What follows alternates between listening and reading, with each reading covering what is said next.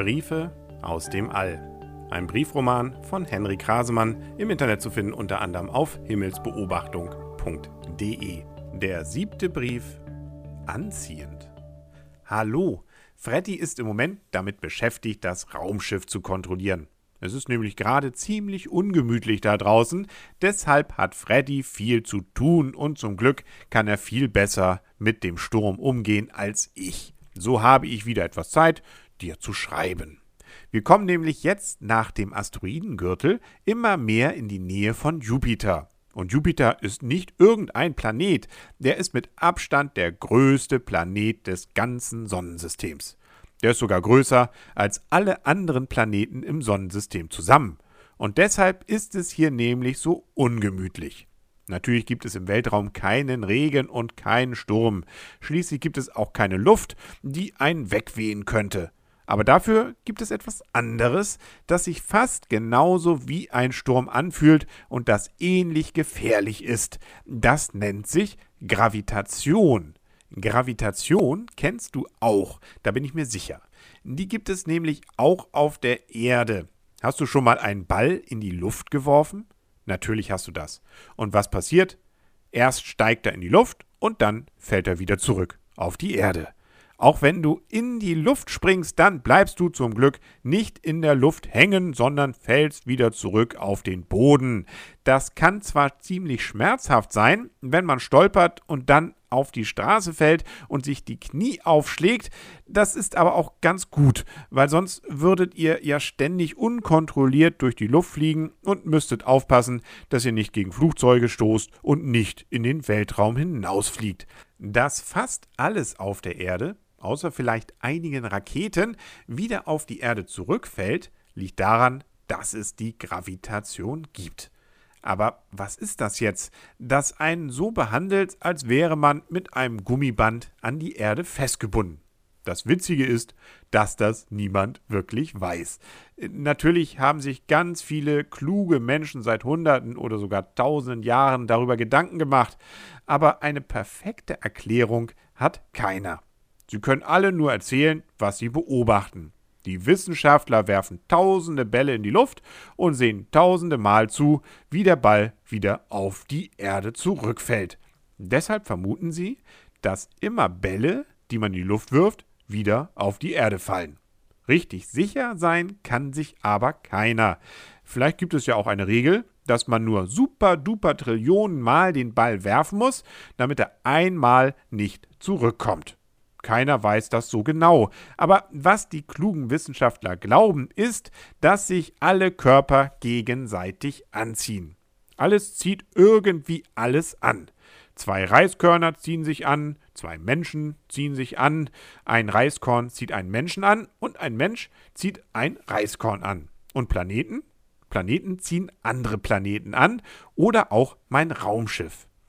Dass nun dann, wenn wir beim Chinesen essen gehen, nicht plötzlich alle Reiskörner an uns kleben haben, äh, das liegt daran, dass die Kräfte ganz, ganz klein sind. Aber wenn man etwas ganz Großes hat, wie die Erde, und etwas dagegen ganz Kleines, wie einen Menschen, dann merkt man das schon. Dann zieht nämlich die große Erde den kleinen Menschen ziemlich heftig an. Deshalb kommen wir wieder zurück auf den Boden, wenn wir springen. Und deshalb kommt auch der Ball zurück. Eigentlich zieht auch der Mensch die Erde an. Aber da der Mensch sehr klein und die Erde sehr groß ist, juckt das die Erde praktisch gar nicht. Je weiter die Dinge voneinander entfernt sind, umso kleiner wird die Kraft, die sie zusammenzieht. Deshalb kann man überhaupt mit einem Raumschiff wegfliegen. Man muss ganz viel Energie und Kraft aufwenden, um ganz schnell weg von der Erde zu kommen. Und irgendwann ist das Raumschiff dann so weit weg von der Erde, dass es fast nichts mehr von der Gravitation spürt und ganz einfach weiterfliegen kann. Coole Sache. Aber das ist auch der Grund, weshalb es überhaupt so etwas wie das Sonnensystem gibt und die Erde zum Beispiel ständig um die Sonne fliegt. Das macht die Erde ja nicht, weil sie einfach keine Lust hat, mal woanders hinzufliegen. Das liegt daran, dass die Sonne als ziemlich großer Stern die dagegen kleine Erde anzieht und festhält, wie die Erde die Menschen auf dem Boden festhält. Nun könntest du natürlich sagen, dass dann doch die Erde eigentlich zur Sonne fliegen müsste und dann irgendwann auf ihr landen müsste. Das wäre aber allerdings ziemlich doof.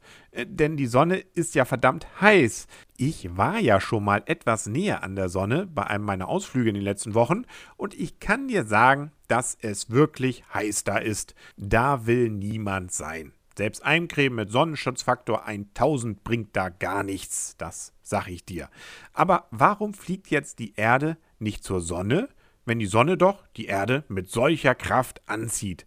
Das liegt daran, dass wir das Glück haben, dass irgendetwas oder irgendjemand mal die Erde einen solchen Schubs gegeben hat, dass sie ständig wie eine Rakete versucht, von der Sonne wegzufliegen. Doch immer, wenn die Erde das macht und wegfliegen will, und eigentlich macht sie das ständig, zieht auf der anderen Seite die Sonne wieder an ihr.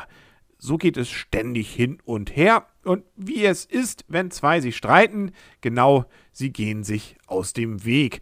Wenn der eine nicht weg kann und der andere nicht genügend Kraft hat, dann läuft man eben immer umeinander herum.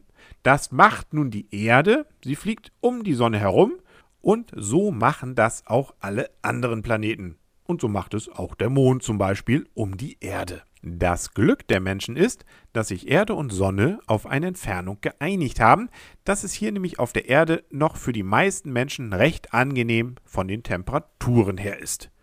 Übrigens hast du vielleicht schon gehört, dass ihr Menschen nicht nur von Gravitation redet, sondern auch von der Schwerkraft. Wenn der Ball zurück auf die Erde fällt, dann soll das an der Schwerkraft liegen. Gravitation und Schwerkraft ist eigentlich das gleiche.